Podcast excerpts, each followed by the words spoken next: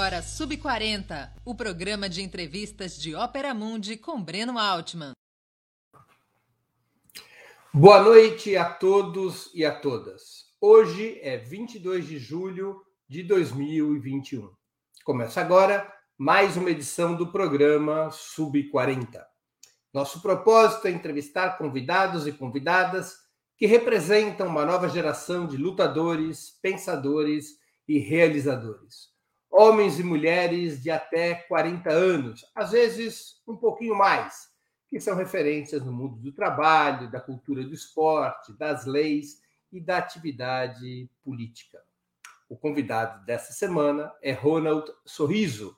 Ele é secretário nacional da Juventude do Partido dos Trabalhadores.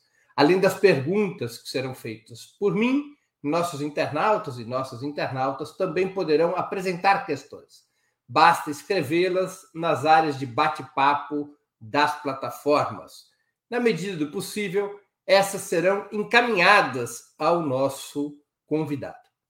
Antes de começar a conversa, gostaria de pedir que façam uma assinatura solidária de Opera Mundi em nosso site ou se tornem membros pagantes de nosso canal no YouTube. A imprensa independente precisa da tua ajuda para se sustentar e se desenvolver. Também peço que curtam e compartilhem esse vídeo, além de ativarem o sininho do canal. São ações que ampliam nossa audiência e nossa receita publicitária. Boa noite, Sorriso. Para mim é uma honra tê-lo aqui conosco nessa noite. Boa noite, Breno. Aliás, bastante tempo que a gente não se vê, não se fala. Os encontros presenciais não estão acontecendo, infelizmente. Mas sempre é uma possibilidade bacana da gente estar aqui fazendo um debate e, sobretudo, com um jornalista aí tão admirável, uma pessoa importante, um pensador importante da nossa sociedade. Muito obrigado pelo convite. Imagine, sorriso. Vamos começar pelo início. Quando e onde você nasceu? Nasci em Nova Friburgo, no dia 23 de dezembro de 1989, lá na Serra do Rio de Janeiro, aqui na Serra, na região serrana, é, no distrito de Conselheiro Paulino. Então, essa é a minha origem. Sorriso é teu nome ou apelido? É meu apelido, na real, porque quando eu tinha 15 anos, no meu primeiro ano de ensino médio, é, aconteceu algumas coisas engraçadas. Eu sou virador, eu até me preparei para contar essa história aqui também, que é a minha escola de samba, e a viradouro, nesse ano, estava apresentando um enredo que falava de sorriso. Então, era virador é só sorriso. E numa da, das aulas, né, eu caí numa gargalhada e eu comecei a sorrir o tempo todo e o apelido pegou. Eu não gostava inicialmente, mas ao fim Qual é teu nome? ganhou. Qual é teu nome? Ronald Luiz dos Santos. Virou Ronald Sorriso. Virou Ronald Sorriso. Eu uso né, no meu dia a dia até para não ter que explicar qual é o meu nome e qual é o meu apelido, né? Então a gente junta as duas identidades. Qual é tua história familiar e educacional até chegar na militância e no PT? Bom, assim, é, eu sou filho de um, um trabalhador que hoje é um, um, vendedor autônomo, vamos dizer assim, né? Ele não tem vínculo empregatício, na verdade, há muito tempo, mas faz vendas de modo autônomo. Também é dono de uma banca de jornal ali na divisa. De... Não, em São, na divisa de São Gonçalo com Itaboraí. Quem é de Nova Friburgo é minha mãe. Minha mãe era de Nova Friburgo, era uma empregada doméstica, caixa de supermercado, operária de fábrica, que criou a minha e minha irmã com muito afinco até 1997, quando ela morreu de câncer no fígado. Né? E a partir daí a gente desceu a serra para São Gonçalo e né, vivenciamos aí, crescemos. É, depois disso, fiz todo o meu ensino fundamental escola pública, inicialmente no Colégio Municipal Amaral Peixoto, também em São Gonçalo. Depois eu estudei no Macedo Soares, em Niterói, e no Sebric. E depois eu fui para a Faetec fazer técnico em eletrônica, na Escola Técnica Estadual Henrique Lage, que é no Barreto, é, em Niterói. Né? Depois de formado, eu fui, é, entrei na universidade e fiz Ciências Sociais na UFRJ. Confesso aqui para você que o movimento estudantil não me permite muito completar, e entre outros elementos. E depois é, entrei na Universidade Federal Fluminense, onde é, curso jornalismo, apesar de agora, nesse momento, por força da pandemia, também estar tá com a, a, matrícula trancada, mas em breve vou retornar para lá. Sorriso, é, a sua família, ou na sua família, tinha alguma história de militância, de interesse pela política, ou você foi desenvolvendo isso por conta própria?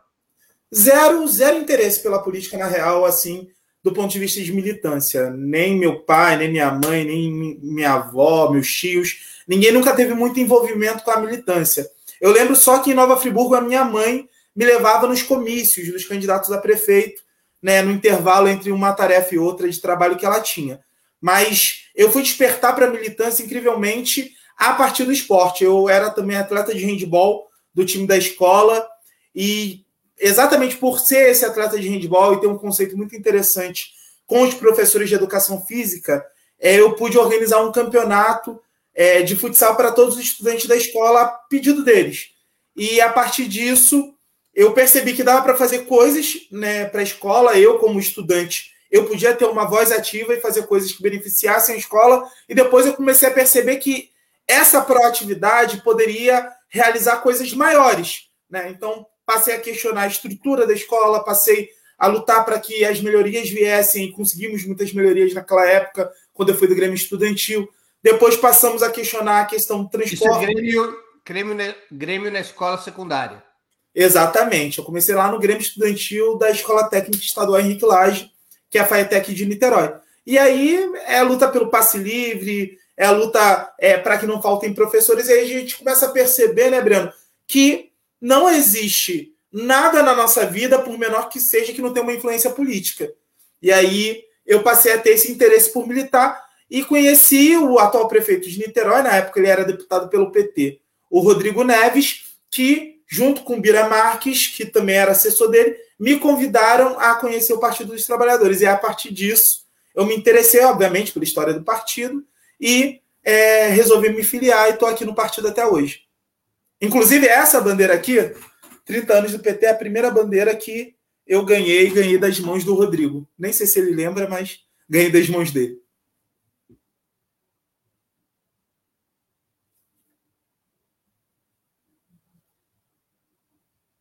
Acho que tá mudo, gente. Botei, botei. ah, tá. técnico aqui. E aí você, através do desse contato com o Rodrigo Neves, é que você entra no PT. Exatamente. Não só eu, como meus amigos do Grêmio, Danilo Viana, Bruno Marques, a gente é, tinha um sonho de fazer uma transformação muito grande, é, que a gente percebia que não era só da escola, que precisava é, ser a partir da escola, para a escola, mas para toda a sociedade, a gente entendia isso e resolvemos nos engajar no partido e nos filiamos ao Partido dos Trabalhadores. Meu pedido de filiação é de 2009, mas a minha entrada de filiação só foi se dar em 2011, porque na época a gente tinha muita dificuldade, não era tão fácil como hoje, mas eu me considero petista afiliado desde o ano de 2009. E você entrou no PT e já começou a militar na juventude do PT? Exatamente, a minha porta foi a juventude, exatamente por conta do Grêmio. É, participei depois da fundação da União Estadual dos Estudantes Secundaristas aqui do Rio de Janeiro, fiz parte da primeira direção. Depois, quando eu entro na universidade, eu participava de um coletivo é, e a vice-presidenta da UE era do meu coletivo, ela é, se, se, se, afasta da militância para ter é, o filho, e aí me pedem para assumir a vice-presidência da UE. Então, assim que eu entro na universidade, eu me, tor eu me torno vice-presidente da UE depois, na gestão seguinte, fui secretário-geral. Em seguida, vice-presidente da União Nacional dos Estudantes, na gestão de 2013 2015. Vivenciei nas ruas aquele 2013 muito louco, uhum. né, em que eu ocupava um espaço importante na principal entidade estudantil do país, que é a União Nacional dos Estudantes, a principal entidade de jovens. E, ao mesmo tempo, eu tinha dificuldade de entender como me importar ali. Eu, vive, eu vivenciei muito bem aquela crise ali de 2013. Em 2015, termino a minha gestão na Uni, me torno secretário estadual da Juventude do PT, aqui do Rio de Janeiro. E aí, em 2018, me condu, me, é, sou conduzido né, a secretário nacional da Juventude do PT, onde vou permanecer até dezembro, quando a gente faz o nosso Congresso Nacional. Então, é basicamente. Dezembro próximo. Exatamente, esse dezembro agora. Vamos fazer um congresso online, com todas as, as limitações, mas um congresso democrático, vai ter votação, vamos ter debate de tese. A gente faz um lançamento, eu queria te convidar, inclusive, dia 14 agora de agosto, a gente vai fazer o lançamento do nosso congresso, e aí, a partir disso, setembro, outubro, congressos municipais, congresso estadual em novembro e congresso nacional do dia 10 ao dia 12 de dezembro. Você está convidado tanto para a nossa abertura quanto para o nosso Congresso Nacional para ser um dos Muito debatedores. Obrigado. Muito obrigado. Conte, conta um pouco para a gente a história e a organização da JPT. Ela é autônoma em relação ao partido, com suas próprias instâncias de orçamento? Como é que ela se organiza? Bom, a juventude do PT, a primeira coisa, ela não era uma necessidade histórica quando o partido foi fundado. Né? Porque todo mundo era, era só de jovens. Exatamente. Então, lá para a década de 90, final da década de 80, prioritariamente, final da década de 90, com a, o grande projeto do PT de ganhar a União Nacional dos Estudantes, eu acho que isso você acompanhou muito melhor do que eu, que nasci depois, é, você tem a necessidade de organizar os jovens petistas. E a partir disso você tem o primeiro Encontro Nacional dos Estudantes Petistas e se estabelece um setorial de juventude.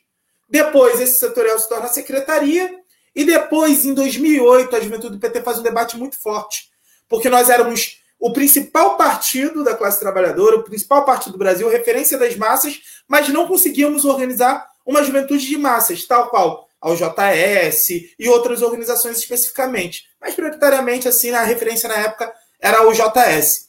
E aí, a juventude do Partido dos Trabalhadores. O, JS, um o JS é a União da Juventude Socialista ligada ao Partido Comunista do Brasil. Exatamente. Ligada, porém autônoma, independente, com é, características próprias. E a gente busca tentar aliar essa autonomia, essa independência que a OJS tem, mas também com algo que a gente nunca abriu mão. A juventude do PT nunca abriu mão de ser uma juventude partidária. Então, esse casamento a gente busca fazer desde 2008. E, na verdade, Breno, exatamente por não ter necessariamente, nós somos um órgão partidário. Nós não temos é, uma personalidade jurídica diferente do partido, nós estamos dentro do partido, nós não temos um orçamento diferente do partido, nós dependemos do orçamento do partido, entre outras coisas, a gente tem maiores dificuldades, e esse quinto congresso é exatamente para a gente reafirmar a nossa autonomia, reafirmar os nossos é, mecanismos de organização, as nossas instâncias, que são próprias, como você colocou, mas reconhecidas pelo partido e participantes das instâncias do partido também, e é ver como é que a gente resolve, sobretudo, o nosso financiamento e construir a nossa autonomia, fortalecer a nossa autonomia a partir disso. Então, é um debate muito interessante, muito rico, que a gente quer fazer nessa quadra da história também. O, a, a, a, a, JPT ela se organiza apenas por instâncias estaduais e municipais ou ela possui núcleos, formas de organização de base? Ela, ela possui núcleos de base, né? E eu vou citar um que com certeza você conhece que é o mais famoso núcleo da juventude do PT hoje, que é o Balaio, que é o núcleo de estudantes da UP, USP, mas além do Balaio tem outros núcleos de estudantes, uhum. tem núcleos zonais, aqui no Rio de Janeiro, por exemplo, a gente tem a juventude do PT da Zona Oeste, que tem núcleos né, em Bangu, Campo Grande, Santa Cruz, Jacarepaguá, que são núcleos de organização territorial dessa juventude, compreende essa importância, além das instâncias municipais estadual e nacional, que são as instâncias é, dirigentes da juventude partidária. Portanto, a gente tem é, exatamente esses interesses. Além disso, a gente tem os, é, os coletivos, né? Que, que é a pluralidade interna da juventude do PT. Assim como o partido ele tem a sua pluralidade, a nossa juventude ela respeita a liberdade de tendência, liberdade de, é, de, de organização, democrática, mas ela, ao mesmo tempo, tenta juntar todo esse pensamento, como o partido consegue fazer a nível partidário mesmo, a gente tenta fazer isso a nível da juventude para seguir um único rumo, um único caminho. Então, é a diversidade, a democracia, mas tentando ter centralidade de ação. Onde atuam os militantes da, da JPT? Apenas no movimento estudantil ou também em outros setores? Olha, atua no movimento estudantil, especialmente tem sempre uma crítica muito forte à juventude. Qual é a juventude organizada? Ah, vocês pensam só no movimento estudantil. Não pensamos só em movimento estudantil, mas, obviamente, objetivamente, qual foi a nossa tarefa quando o governo? Colocar todos os jovens na escola e na universidade. Então, a nossa pretensão é poder organizar todos os jovens através do movimento estudantil também. Mas a gente consegue organizar os jovens no movimento negro, no movimento cultural, é, no movimento LGBT especialmente. Tem uma galera muito forte organizada, especialmente na arte jovem LGBT, é, que, que tem se organizado, é, movimento de mulheres e né, no, nos diversos, nas diversas iniciativas que hoje existem na sociedade civil, como pré-vestibular comunitário, é, associações né, que, que de alguma forma forneçam auxílio é, para as pessoas que mais carecem, como por exemplo auxílio jurídico, vários coletivos de jovens petistas hoje que são advogados formados trabalham né, nesse é, nessa frente auxiliando aqueles que não têm nenhum tipo de ajuda e acesso à justiça. Enfim, são várias as formas de organização. O movimento estudantil acaba sendo o principal, mas a gente abarca todos esses e também o movimento sindical, né? Mas a verdade é, é preciso ser dita, em menor grau hoje em dia o movimento sindical. É, Para ser jovem no PT tem que ter até que idade? Para participar de um congresso, ser eleito ou eleita, você tem que ter até 29 anos. Eu, quando fui eleito, tinha 28, agora tenho 31. Pô, eu, eu, eu, posso ter direito a duas vagas na direção do PT, então? Você é jovem? Não, eu tenho 59, quase 60. 29 mais 29. não, não. Então, no caso, é só uma. Só uma, uma vaguinha você tem direito. Mas eu até os 29 vou, anos. Quando o PT criar a Associação dos Petistas Veteranos, eu vou ter vez. Deixa eu te contar uma história. De repente você vai se enquadrar. A gente está organizando para o Gilberto Carvalho, seu presidente, mas vai ter o setorial da pessoa idosa agora, né? Então, de repente, você se enquadra aí agora. Ainda falta mas um pouquinho, Sorrisco. É, é idoso com 60 ou 65? 60 anos. Pô, 60 tô quase. anos. Tô quase. Meu, meu pai, inclusive, a maior briga que ele teve quando teve, fez 60 anos foi entrar no ônibus de graça, que era direito dele, ele queria entrar no ônibus de graça.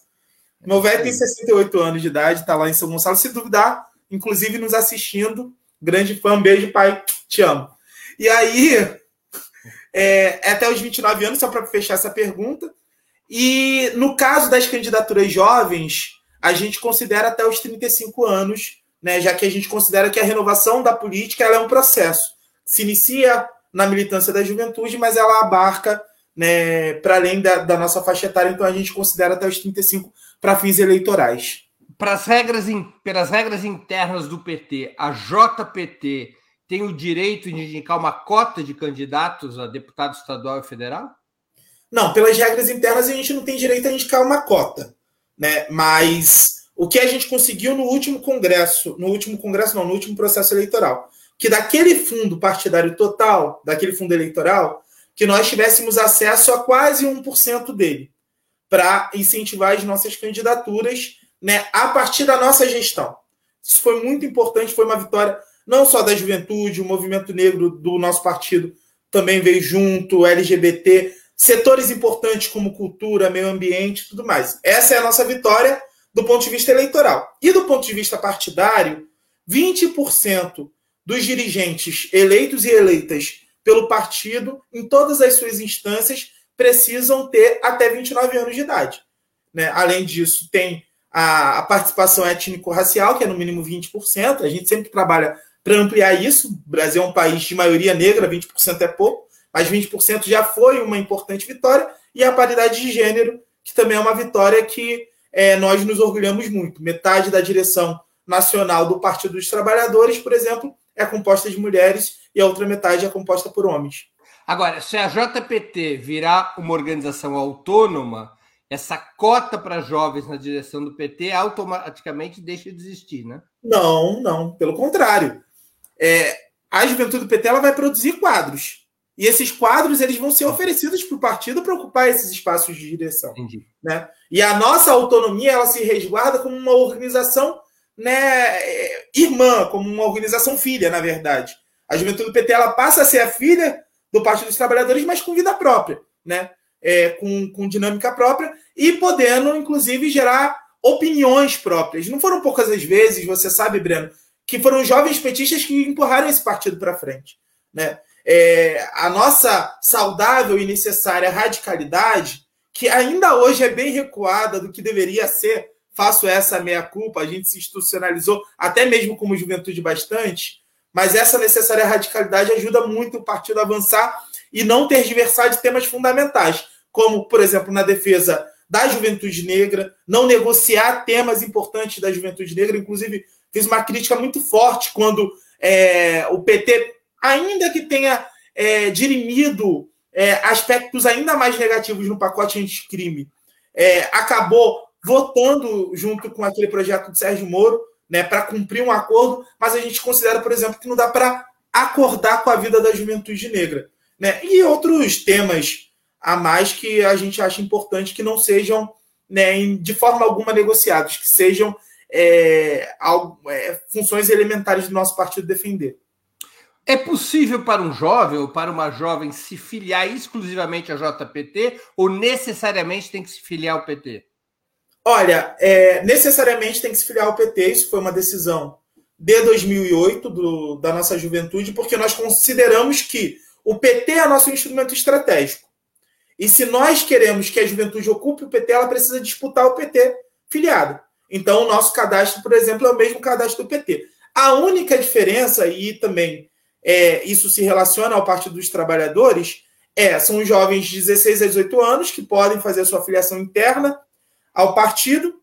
E dentro dos nossos fóruns, é, para estudantes secundaristas especialmente, a gente admite a participação no debate, na construção de é, jovens que tenham menos de 16 anos para poder, inclusive, eles se formarem politicamente. Né? Então, assim como eu entrei no movimento estudantil com os meus 15 anos, comecei a enxergar o movimento estudantil com, com os meus 15 anos, e poderia, não participei, mas poderia participar do Partido dos Trabalhadores, são vários jovens com 14, 15 anos que querem participar também, e a gente atrai para dentro da nossa organização. Mas com a autonomia da JPT prevista para o Congresso de dezembro, poderá haver uma filiação à JPT sem necessariamente se filiar ao PT. Isso está em debate, não é? Não tem um consenso ainda definitivo na juventude do PT sobre isso.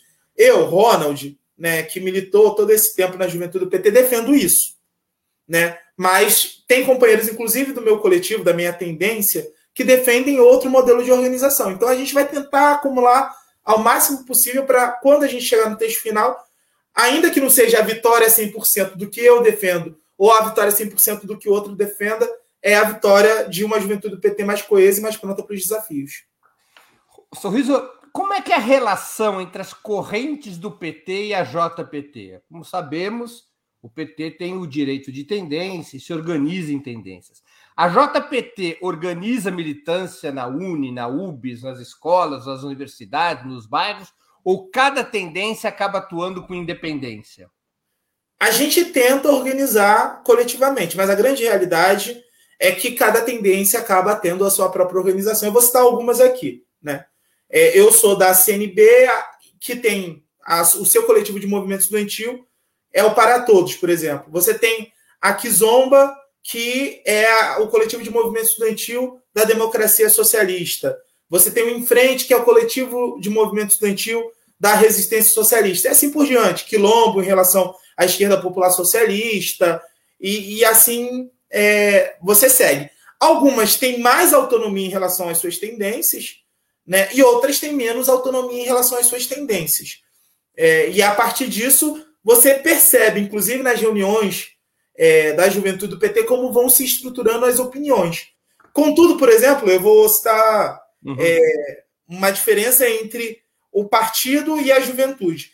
A nossa relação na juventude com determinadas tendências minoritárias do partido é muito boa, a ponto da gente trabalhar coletivamente e ter bastante unidade. Né? Enquanto em outras é, a gente tem tendências que a gente tem uma ótima relação dentro do partido, mas que na juventude são praticamente completamente afastadas né, do, é, da, da, nossa condição majoritária. Então, tem suas nuances, mas tem essa relação sim. Agora, o PT, por exemplo, ele não tem atuado é, como partido no movimento universitário. Né? Na Uni não tem a chapa do PT. As, as, diferentes correntes se articulam em várias chapas. A ideia está... é conseguir uma atuação unitária do PT na Uni, na UBS?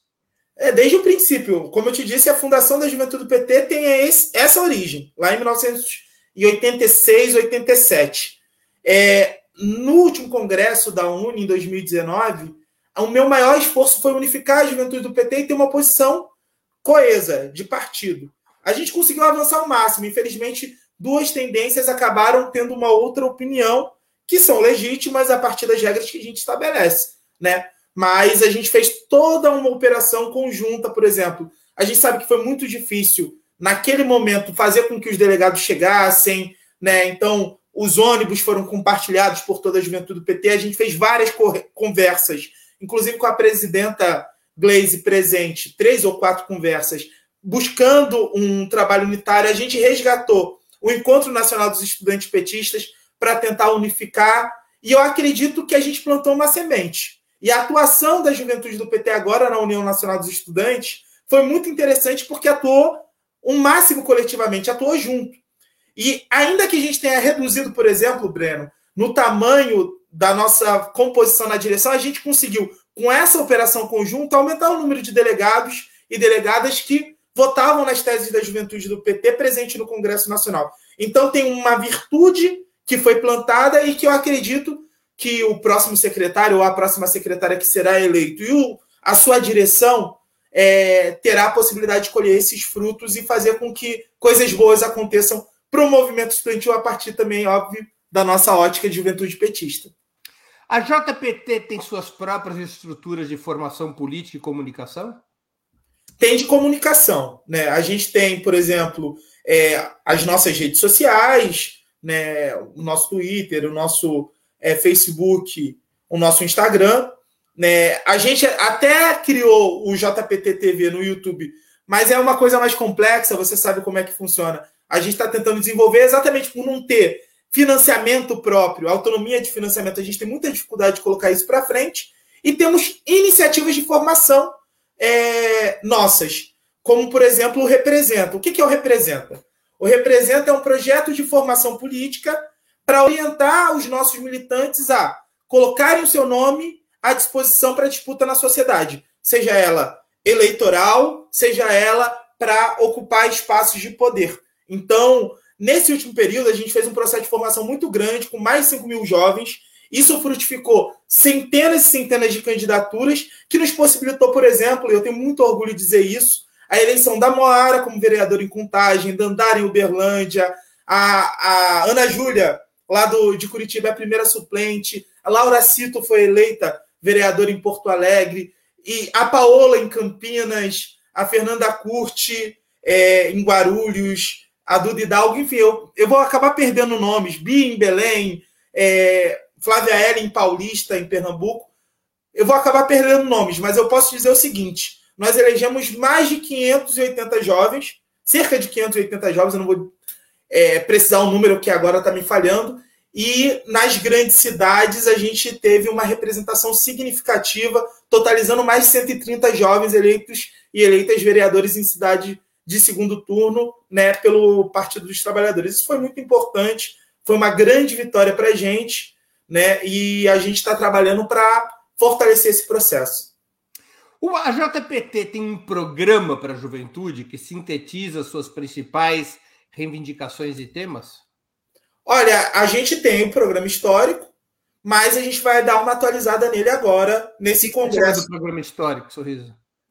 Quando você pega é, a fundação da Juventude do Partido dos ah. Trabalhadores, é, a do, do, da Juventude do Partido dos Trabalhadores, falei certo, em 2008, você tem um programa que alicerça né, a atuação da juventude, que fala é, do ponto de vista da emancipação, da participação juvenil, do protagonismo juvenil, é, da questão da legalização das drogas para enfrentar o, o problema é, da violência policial, é, da, da promoção da equidade de gênero, entre outros elementos do ponto de vista social que eles não são necessariamente um programa próprio, mas eles são alicerces que sustentam a ideia de socialismo petista aí forjado lá em 1991. Ou seja, eles buscam somar. Só que é o seguinte: a juventude do PT, em 2008, quando ela se conceitua, ela pensa política pública de juventude. Governo federal, alta avaliação do presidente Lula, possibilidade de reeleição da Dilma, e assim como partido, eu digo isso, nós nos institucionalizamos e tínhamos a crença de que tudo seria governo. E o nosso programa, de certa forma, ele foi se é, enriquecendo do ponto de vista é, de proposta de governo e enfraquecendo do ponto de vista ideológico. Em 2018, o nosso congresso ele não foi um congresso com tiragem de delegado da base, foi um congresso para pacificar a juventude do PT de unidade. Lula estava preso, o partido vinha é, de uma crise de 2015 que você acompanhou, é, a juventude vivenciou essa crise e teve um racha no Congresso em 2015 em Brasília, então a gente unificou a juventude do PT em torno da liberdade do presidente Lula e da construção né, da unidade do, da nossa juventude. E o nosso congresso era para ter acontecido no início de 2020. E aí veio pandemia. Esse congresso de 2021, além de atualizar a nossa autonomia e a nossa forma de organização, vai debater sobre a nossa concepção e sobre o nosso programa.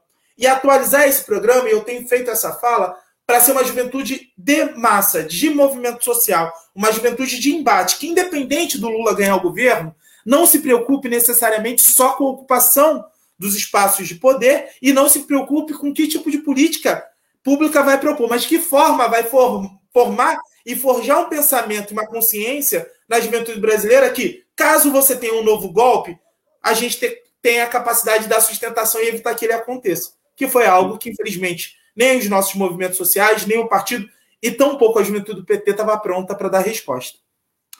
Na tua avaliação, o PT e a JPT cativam a juventude ou é correta a percepção de alguns críticos e analistas de que o PT é cada vez mais um partido de cabeças brancas? Até 2018 eu concordava completamente com eles. Acho que o PT ele tinha muita dificuldade de cativar a juventude. Mas eu fiz uma fala num diretório nacional, eu acho que você estava lá presente, lá em Brasília, que eu dizia o seguinte: o presidente Lula, ao ele se insubordinar e demonstrar o tamanho da injustiça que estava sendo cometida, ele demonstra que o PT não é o partido do sistema, que o partido é um partido antissistema, ao contrário do que estavam colocando sobre os nossos ombros. Que o PT não é o partido que avaliza a injustiça, mas que é, sofre das injustiças, assim como o povo.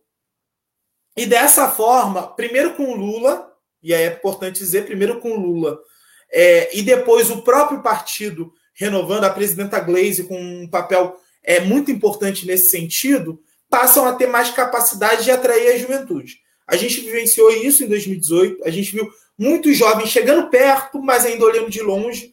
Mas de 2019 para cá, são muitos jovens que estão é, querendo participar da nossa organização partidária. Só para você ter uma noção, Breno, na, no, no último mês, nós filiamos, no último mês não, mais ou menos no intervalo de três meses, nós filiamos aproximadamente 10 mil jovens no Partido dos Trabalhadores, nessa campanha de filiação que a gente fez para fortalecer o Congresso. Isso não é pouca coisa, é um resultado muito interessante né, e que eu acho que vai ter é, frutos lá na frente. Agora, resta saber da cabeça branca do partido se ela vai estar aberta, né? Porque não adianta é, você querer ter uma juventude organizada, partidária forte, e ao mesmo tempo querer ser caudilho dela.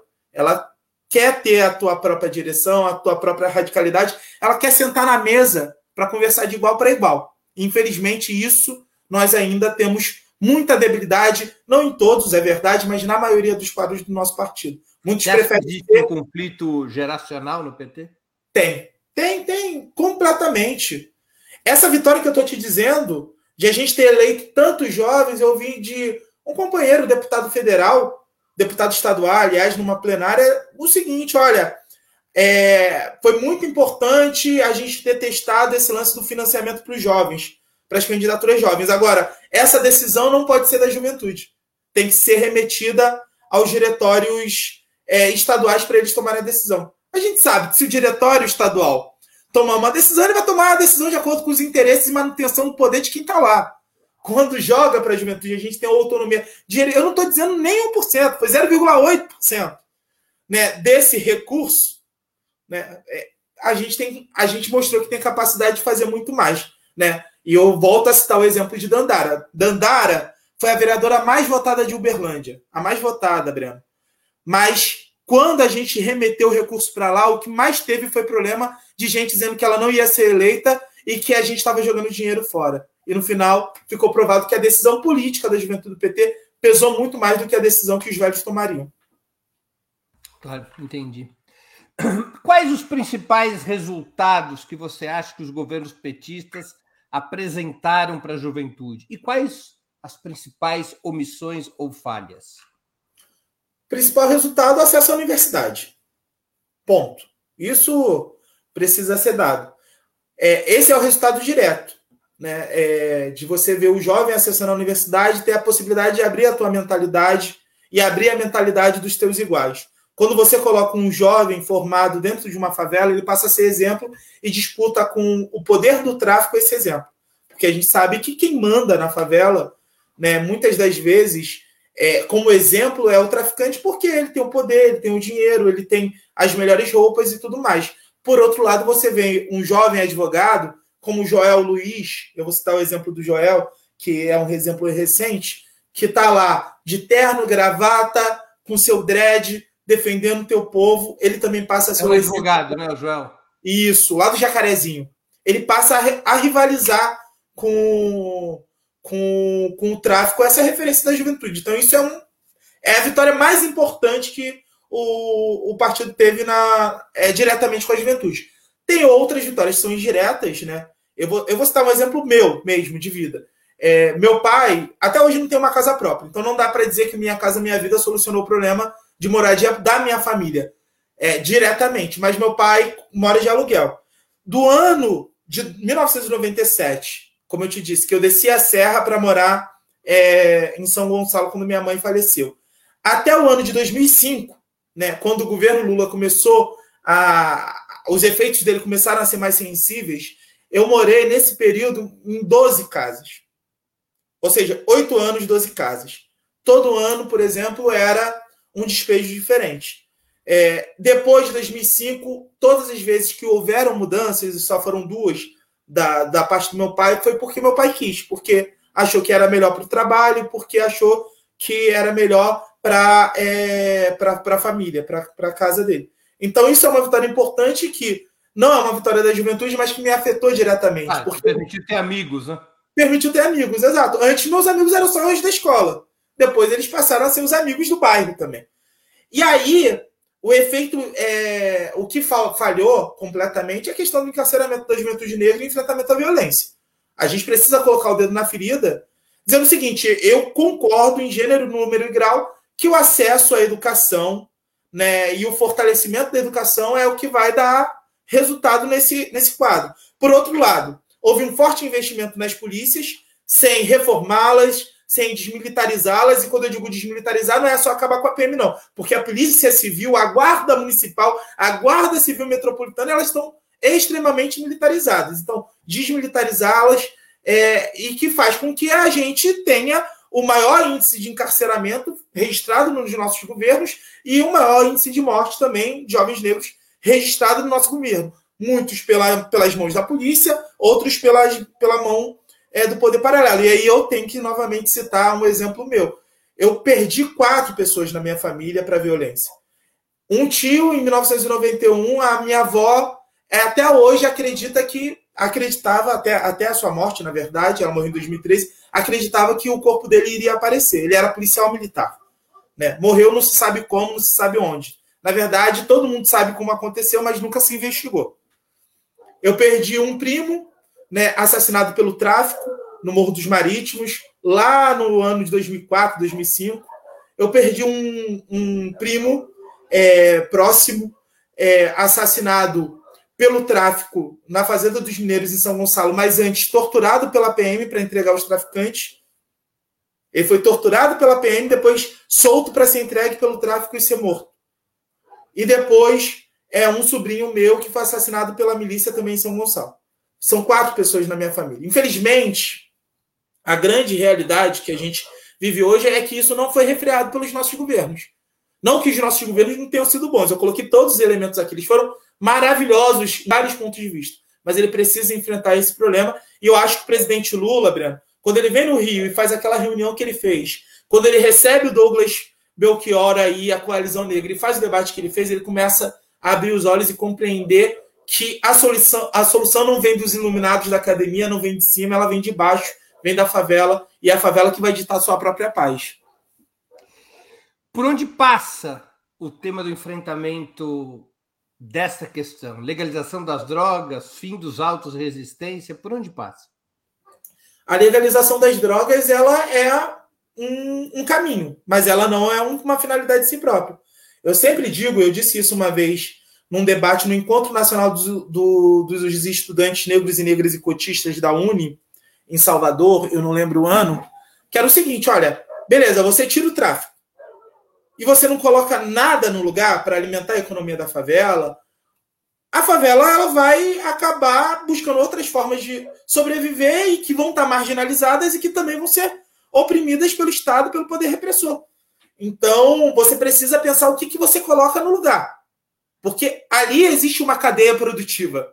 A gente reconhecendo ou não. O jogo do bicho é uma cadeia produtiva histórica do Rio de Janeiro, que alimenta desde né, uma birosca da esquina que consegue se sustentar a partir da instalação de um ponto de jogo do bicho, até uma escola de samba e outras coisas mais. Eu estava conversando aqui, o Bangu, né, na década de 80, e o Botafogo sai da fila com o Emil Pinheiro, um com o Emil, outro com o Castor. Né? Então você precisa colocar alguma coisa no lugar né, para que é, a economia continue girando e as pessoas que são afetadas positivamente por, pelo ilícito, o varejista de drogas, é, ou o apontador do jogo do bicho, ele seja realocado no mercado. Sem realocar no mercado, sem inserção social, você não vai ter caminho algum. Então, é inserção social. De que forma isso vai se dar é o que a gente precisa debater. O que, que a gente coloca no lugar desses ilícitos para que eles saiam. Aí eu lembro daquela entrevista do Ney da Rocinha, em que, que ele diz o seguinte: é entrevista ou ele fala numa passagem do livro dele, eu não lembro direito.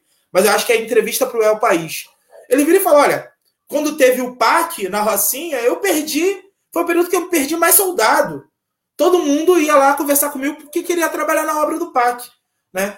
Eu acho que aí está apresentado um caminho. Se você tem intervenção na favela para resolver os problemas estruturais, contratando as pessoas da própria favela, a gente pode ter um resultado bastante interessante para ter essa inserção social.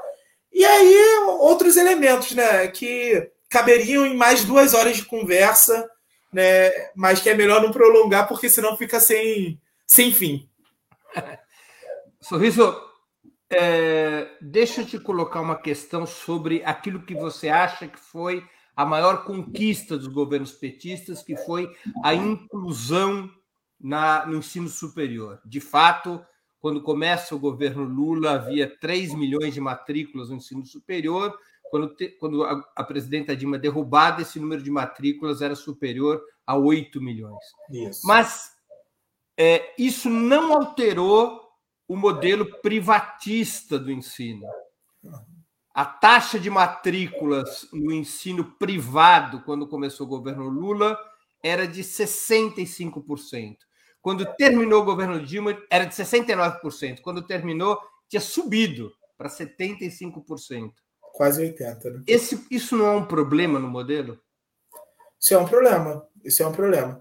É, eu acho que tem dois problemas aí. É, primeiro, é, teve uma aposta correta, na minha visão, obviamente, claro. de pegar aquela, aquela tarefa filantrópica que as universidades tinham, mas que não se sabia como elas executavam, e transformar no ProUni. Claro. E aí você era, tem uma... Antes do ProUni era uma das maiores trambicagens do país. Exato. Aliás, depois do ProUni, ainda teve várias universidades que se mantiveram dessa forma. Viu? Aqui no Rio de Janeiro, inclusive, é, a Uniswan, até hoje, é dessa forma que ela faz a, a filantropia. Mas, de, de resto, eu acho que isso ajudou a organizar. É o ProUni estatiza a bolsa de estudo. Exato, mas ao mesmo tempo, como é, você tem uma necessidade de produzir em escala política, você permite a ampliação de vagas por preços que não necessariamente são os preços de tabela de mercado. Ou seja, um curso que muitas das vezes era cobrado mil reais, para citar um exemplo, na tabela do ProUni aparecia como dois mil reais. Né? E eram várias universidades que ampliavam a sua isenção né? e ampliavam a tua atuação. E a gente viu as redes, os conglomerados crescendo. Acho que faltou pensar de que forma a gente conseguia executar um reúne mais pujante.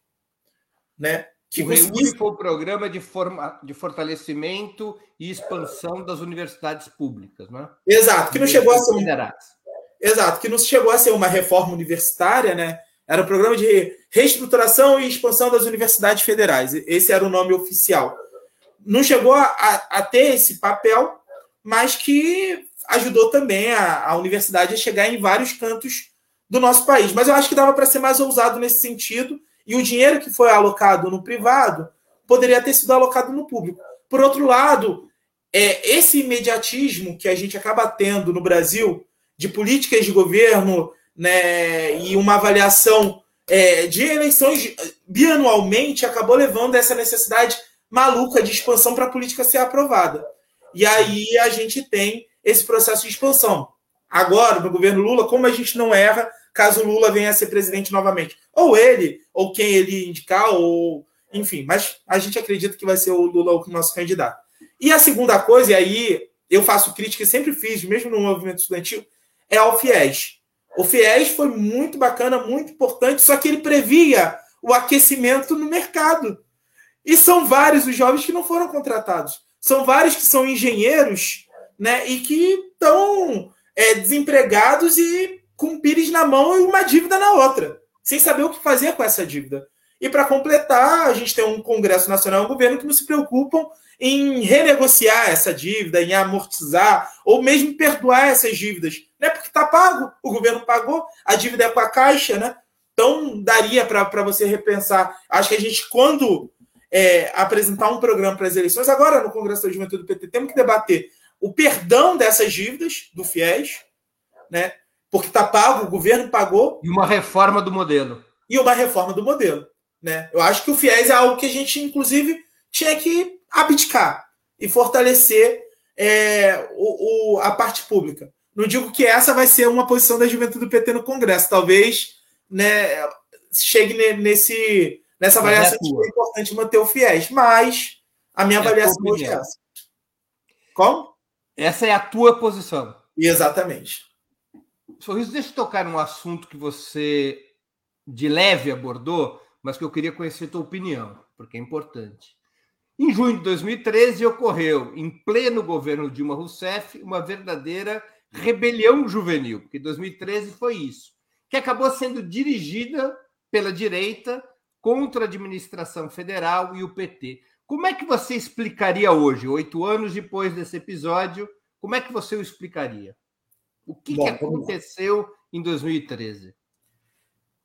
Olha, primeiro o PT, um alto grau de institucionalização e não soube dialogar com a massa que inicialmente tomou as ruas.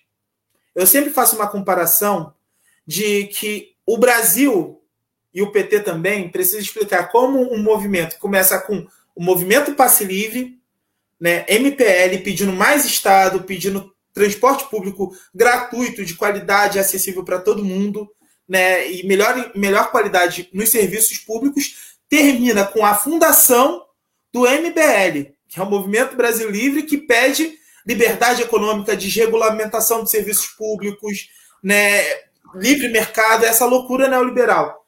Né? Como isso acontece? Na verdade, teve uma massa que foi para as ruas, inicialmente pedir é, melhor qualidade de acesso aos serviços públicos, que o Partido dos Trabalhadores, nos seus primeiros debates, recriminou, a verdade precisa ser dita, que foram poucos, e sobretudo a juventude, que foi, mesmo institucionalizada, ela foi para a rua acompanhar e viu que ali tinham objetivos coerentes, mas como o partido não se colocou para dialogar, como algumas cenas foram mal montadas, como o Haddad conceder né, o, a redução, quer dizer, é, é, a suspensão do aumento ao lado do Alckmin, você passa uma visão de que o partido era um partido do status quo, era um partido do sistema, e que leva à possibilidade de cooptação. E essa radicalidade era um verdadeiro papel em branco, um livro em branco, que alguém poderia chegar ali para escrever suas páginas. Teve influência da CIA? Teve influência da CIA. O Arnaldo Jabur, quando dá aquele editorial, não foi à toa. Tiveram várias conversas em torno daquilo. Teve várias outras influências. Agora, isso não significa que nós possamos abdicar do nosso erro. O nosso erro foi não ter se colocado de ouvidos abertos, abertos ao lado das ruas sem recriminá-lo. Né? E aí, depois, quando a gente foi ver, já era tarde demais. Então, acho que tem um duplo olhar sobre 2013.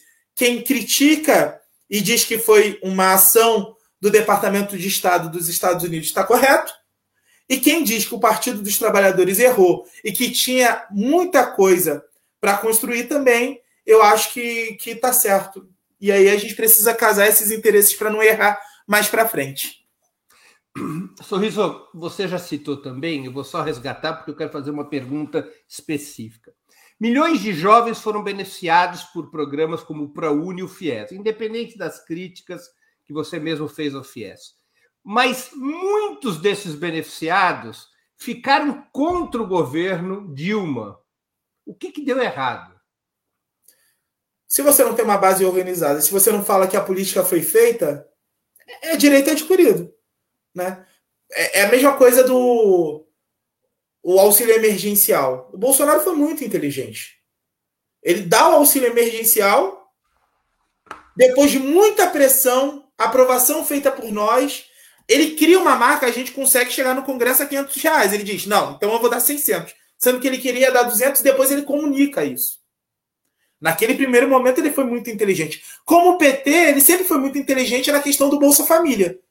Mas na questão do Minha Casa Minha Vida, na questão do ProUni, na questão de uma série de outras políticas, a gente deixou o setor privado fazer a mediação. Quando o setor privado faz a mediação, ele vende como produto. Minha Casa Minha Vida é a tenda, a MRV. Qual é o interesse da MRV e da tenda de dizer que a política foi feita pelo governo do presidente Lula? E a mesma coisa para o ProUni. Qual é o interesse da Croton, da Anguera, né, e da Estácio, dessas grandes corporações, dizer que foi o governo Lula e o governo Dilma que fizeram isso. Então, se você tivesse, só para citar um exemplo, ao estabelecer as novas matrículas, um grande ato, né, vamos dizer assim, de matrícula desses jovens no Maracanã lotado, com o ministro da Educação e o presidente ou a presidenta da República falando: olha, sejam bem-vindos à universidade, isso aqui é uma política pública muito importante, eu acho que a coisa já teria sido diferente. Hoje, vários são esses que antes não reconheciam, que reconhecem que no final foi um projeto do PT, mas infelizmente na dor, na dor que todo o nosso povo está sofrendo. Mas para frente a gente precisa corrigir. Mesmo quando a política é em escala, tem que ter alguém para dizer que é nosso. E tem que ter uma marca para acompanhar. E mais, a supervisão precisa acontecer. Porque depois que os jovens eles entram pelo ProUni na universidade, eles ficam sob gestão da universidade, e mesmo quando eles querem fazer participação política, a universidade os persegue, Breno. Eu tenho um caso aqui de um jovem que foi é, diretor da UEE, que ele começou a construir movimento estudantil na Veiga de Almeida. E depois que ele começou a construir o movimento estudantil na Veiga de Almeida e questionar as taxas que eram cobradas pela universidade aos estudantes regularmente matriculados, por exemplo, a universidade começou a perseguir ele, começou a, a, a dar advertência, suspensão, as notas dele, obviamente, reduziram e ele perdeu a bolsa. Né? Então, tem várias formas da universidade asfixiar né, esse jovem. Então, a gente precisa, inclusive, acompanhar mais de perto para que a universidade não asfixie o jovem que está beneficiado pelo nosso programa e sendo pago pelo nosso dinheiro. Você acha, então, que houve falhas, de falhas graves, na disputa política, ideológica e cultural na sociedade? É, se, se não houvesse, a gente não estava aqui, né? Conversando num cenário de golpe, a gente estava num outro cenário, de repente até numa TV pública, na TV Brasil, debatendo os rumos né, de um projeto de educação mais avançado. A gente está falando é, da destruição do sistema de educação, da pobreza do nosso povo e porque o nosso povo acabou sendo ludibriado e votando no outro projeto, achando que o que tinha sido colocado para eles, que era uma decisão política, era na verdade uma conquista oferida por eles, por Deus, sabe-se lá por quê. qual é o peso do fundamentalismo religioso na juventude? Olha, ele é grande, mas não tão grande quanto na sociedade como um todo. Mas a grande realidade é que as igrejas evangélicas elas organizam jovens como, como ninguém. É, eu estava vendo um congresso realizado, eu não lembro qual foi a denominação evangélica, mas uma daquelas né, que apoiaram Bolsonaro e que coloca o, todos os jovens para gritarem em função do seu mito. No mesmo ginásio onde foi organizado, onde geralmente é organizado o Congresso da Uni em Goiânia, na Arena Goiânia. Super lotado, assim, sem nenhum espaço, mais lotado até do que o Congresso da Uni. Né? Qual é a diferença? Eles fazem aquilo todos os anos, em vários lugares. Né? Então, o peso deles é que eles são mais bem organizados. Agora, a virtude nossa é que a nossa juventude ela questiona, ela não se submete. Então, hoje, por exemplo, você observa o resultado de todas as pesquisas, com exceção da data poder, que até agora eu não entendi a contradição que ela faz no setor da juventude em relação aos outros. O Lula ele tem 69, 68% no setor da juventude, né? E mesmo a juventude que não foi criada no governo dele.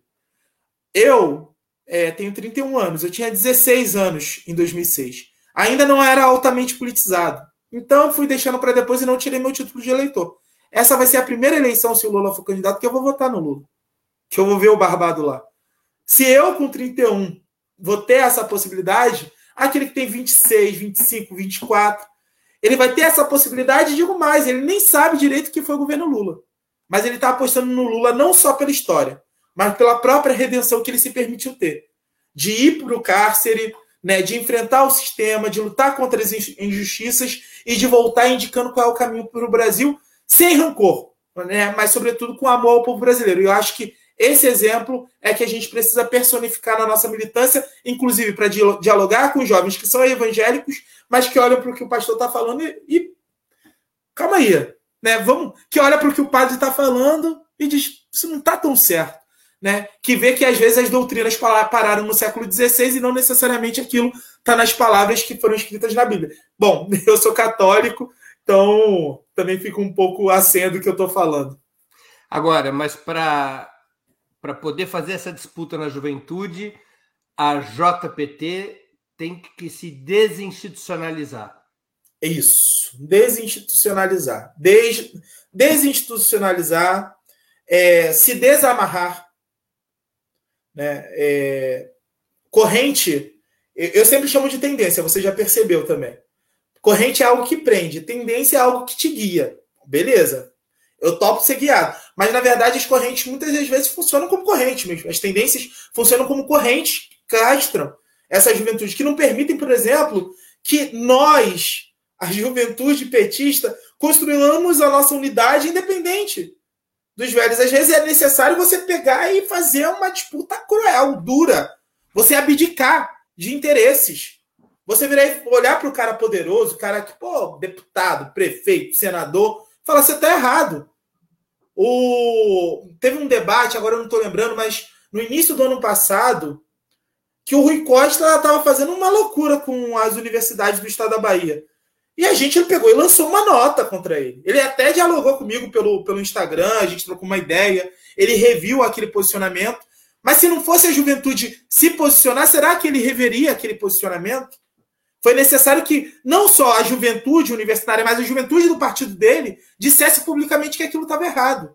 E isso ajudou, inclusive, essa juventude com os estudantes que estão lá dentro. Isso ajudou esse governo do Rui Costa os estudantes, os professores, os técnicos administrativos que estavam nas universidades estaduais. Então, a juventude ela tem que ser a voz da consciência quando aos velhos falta consciência do que é o nosso projeto. Sorriso, a gente está terminando aqui a nossa entrevista. Está muito interessante, o tempo passou voando. Eu vou te fazer umas perguntas ping-pong. Perfeito. Você deve ter aprendido o que é ping-pong no curso de jornalismo. é... Aqui, vamos embora. Time de futebol. Botafogo, né? Mas eu, inclusive. Eu torço no Rio. tá torcendo errado, vou dizer a verdade, né? Sou botafoguense com muito orgulho herança do meu pai. Benedita da Silva é botafoguense. Eu o saudoso sei. José Eduardo Dutra é botafoguense. Está aí o Garrincha. Eu queria que fosse alguém um pouquinho mais novo, né? Esse é o problema. Pô, é que eu torço pelo Santos e meu time no Rio é o Botafogo. Mas você ainda teve Robinho, Neymar, eu tive quem? Tá Mas eu, eu, eu, até comentei com, com o Igor que eu ia Você falar. tiver aquele holandês que foi jogar no Botafogo. A coisa mais aleatória que aconteceu, né? Um Como dia. chamava ele? Esqueci o nome. Sidorf. Hã? Sidorf. Sidorf. Que era um grande jogador. Não, um craque, um dos maiores meios de campo da história do futebol mundial. Mas um dia eu dormi, do outro dia o Sidorf estava lá, depois ele foi embora. E o Botafogo voltou à velha rotina. Mas eu, inclusive, disse para o Igor o seguinte: Cara, eu vou falar que eu sou botafoguense, mas eu preciso citar que eu sou viradouro. Como todo bom sambista, sou campeão do carnaval e em algum lugar eu tenho essa alegria. Livro inesquecível. A história do samba do Lira Neto. E além da história do samba do Lira Neto, que mexeu muito comigo, porque eu tô morando no centro do Rio agora, em função do trabalho, não tô mais em São Gonçalo. Tô Você morando é um aqui. sambista, Sorriso? Hã? Você é um sambista ou, ou gosta Eu- de ouvir? Não, eu sou um sambista. Eu sou Você criado. canta? Não, até cantar eu canto de vez em quando, mas eu sou criado na escola de samba, na, na Unidos do Viradouro. Meu pai é da velha guarda, as minhas tias são da velha guarda, e uma história muito bonita é que a minha avó morreu esperando o desfile da minha escola em 2013. Então, eu sou muito viradouro e é, é, o que estrutura a minha vida é a minha escola de samba, né? É o carnaval. Mas a história de samba é o livro inesquecível, porque eu moro Neto. É, do Lira Neto. Eu moro aqui no centro do Rio, no Catumbi, e eu vou andando cada esquina e eu vejo cada passo que eu dou a história do samba sendo estruturada. É muito bacana. Eu não li esse livro. Eu já vou anotar aqui para ler. Eu, gosto Eu só não te empresto porque emprestei e nunca mais me devolveram. Mas é. Não, não, livro. Tudo na vida a gente deve emprestar, menos livro, porque eles não voltam. É isso. Eu prefiro emprestar toda a minha poupança do que emprestar livro. E não Eita. volta. Esquece, livro emprestado é livro doado. É livro do Música. Preferida? Música preferida. Rapaz, essa me pegou desprevenido. Qual é a minha música preferida? É Identidade, Jorge Aragão. É uma que música. é identidade? Elevador é quase um templo, exemplo para ninar teu sono. Sai desse compromisso, não vai no desserviço. Se o social tem dono, não vai. Quem cede a vez não quer vitória. Somos herança da memória. Temos a cor da noite, filhos de todo açoite. Fato real de nossa história. E o refrão diz: Se preto de alma branca pra você. É o exemplo da dignidade, não nos ajuda, só nos faz sofrer e nem resgata nossa identidade. Bacana. Gostei da palhinha. Filme samba- marcante. Então, eu até estava comentando com os meninos. é, eu gosto muito de comédia e um filme que eu gostei muito porque teve uma mensagem muito legal e eu recomendo para todo mundo é A Vida Secreta de Walter Mitty. Eu acho esse filme extraordinário porque ele me faz rir do início ao fim e ao mesmo tempo refletir que o importante da vida é viver, não é necessariamente só sonhar. É bem legal. Ídolo político. Lula, claro, mas Benedita da Silva. Evento Benedita da Silva. histórico do qual gostaria de ter participado. A posse do Lula de 2002. É nessas, horas que eu me, é nessas horas que eu me sinto velho. Eu acho 2002 tão recente. Ah, Né, eu coloquei alguma coisa que eu poderia ter vivido. 2003, A né? A posse- é 2003. 2003. 1 de janeiro de 2003. Primeiro de Isso. Essa posse eu acho que deve, deve ter sido sem igual. Eu acho que mesmo a de 2023, se vier, não vai ser a mesma coisa. Mas eu vou estar lá também. Então vou ser feliz. Acho que vai ser grande, viu? Tomara. Sorriso, muito obrigado por teu tempo e por ter participado do Sub-40. Eu tenho certeza que nossos internautas aproveitaram muito, além de, além de terem se divertido nessa hora de conversa. E ouvimos aqui o talento musical do Sorriso, cantando a capela de primeira Oi. linha. No limite, então, contato para show, o número é. Deixa quieto. Ele está saindo da Secretaria Nacional da JPT e iniciando uma carreira de cantor. Já começa aqui, ó. Obrigado, Sorriso. Obrigado, Breno. Um abraço. Até logo, gente. Até logo. Chega ao final mais uma edição do programa Sub 40. Hoje nosso convidado foi Ronald Sorriso, secretário nacional da Juventude do PT. Eu queria agradecer a audiência, especialmente a todos que enviaram perguntas, pedindo desculpas por essas não terem sido lidas. Mais especialmente ainda, minha gratidão aos que contribuíram com o Super Chat ou Super Sticker, aos que se tornaram membros pagantes do canal de Opera Mundi no YouTube ou que fizeram uma assinatura solidária em nosso site. A próxima edição do Sub 40 será no dia 29 de julho, quinta-feira, às 20 horas. A convidada será a escritora Júlia Grilo, autora do livro Cães. Vamos discutir com a Júlia Grilo, que é uma jovem escritora, a nova literatura que vem despontando no Brasil. Até lá, boa noite e um grande abraço. Para assistir novamente esse programa, se inscreva no canal do Opera Mundi no YouTube.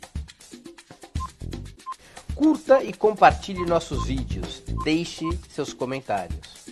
O jornalismo de Opera Mundi é mantido com o seu apoio.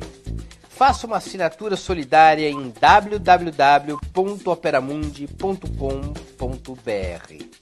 Com um pequeno valor mensal, você nos ajuda no desenvolvimento de um jornalismo independente e de qualidade.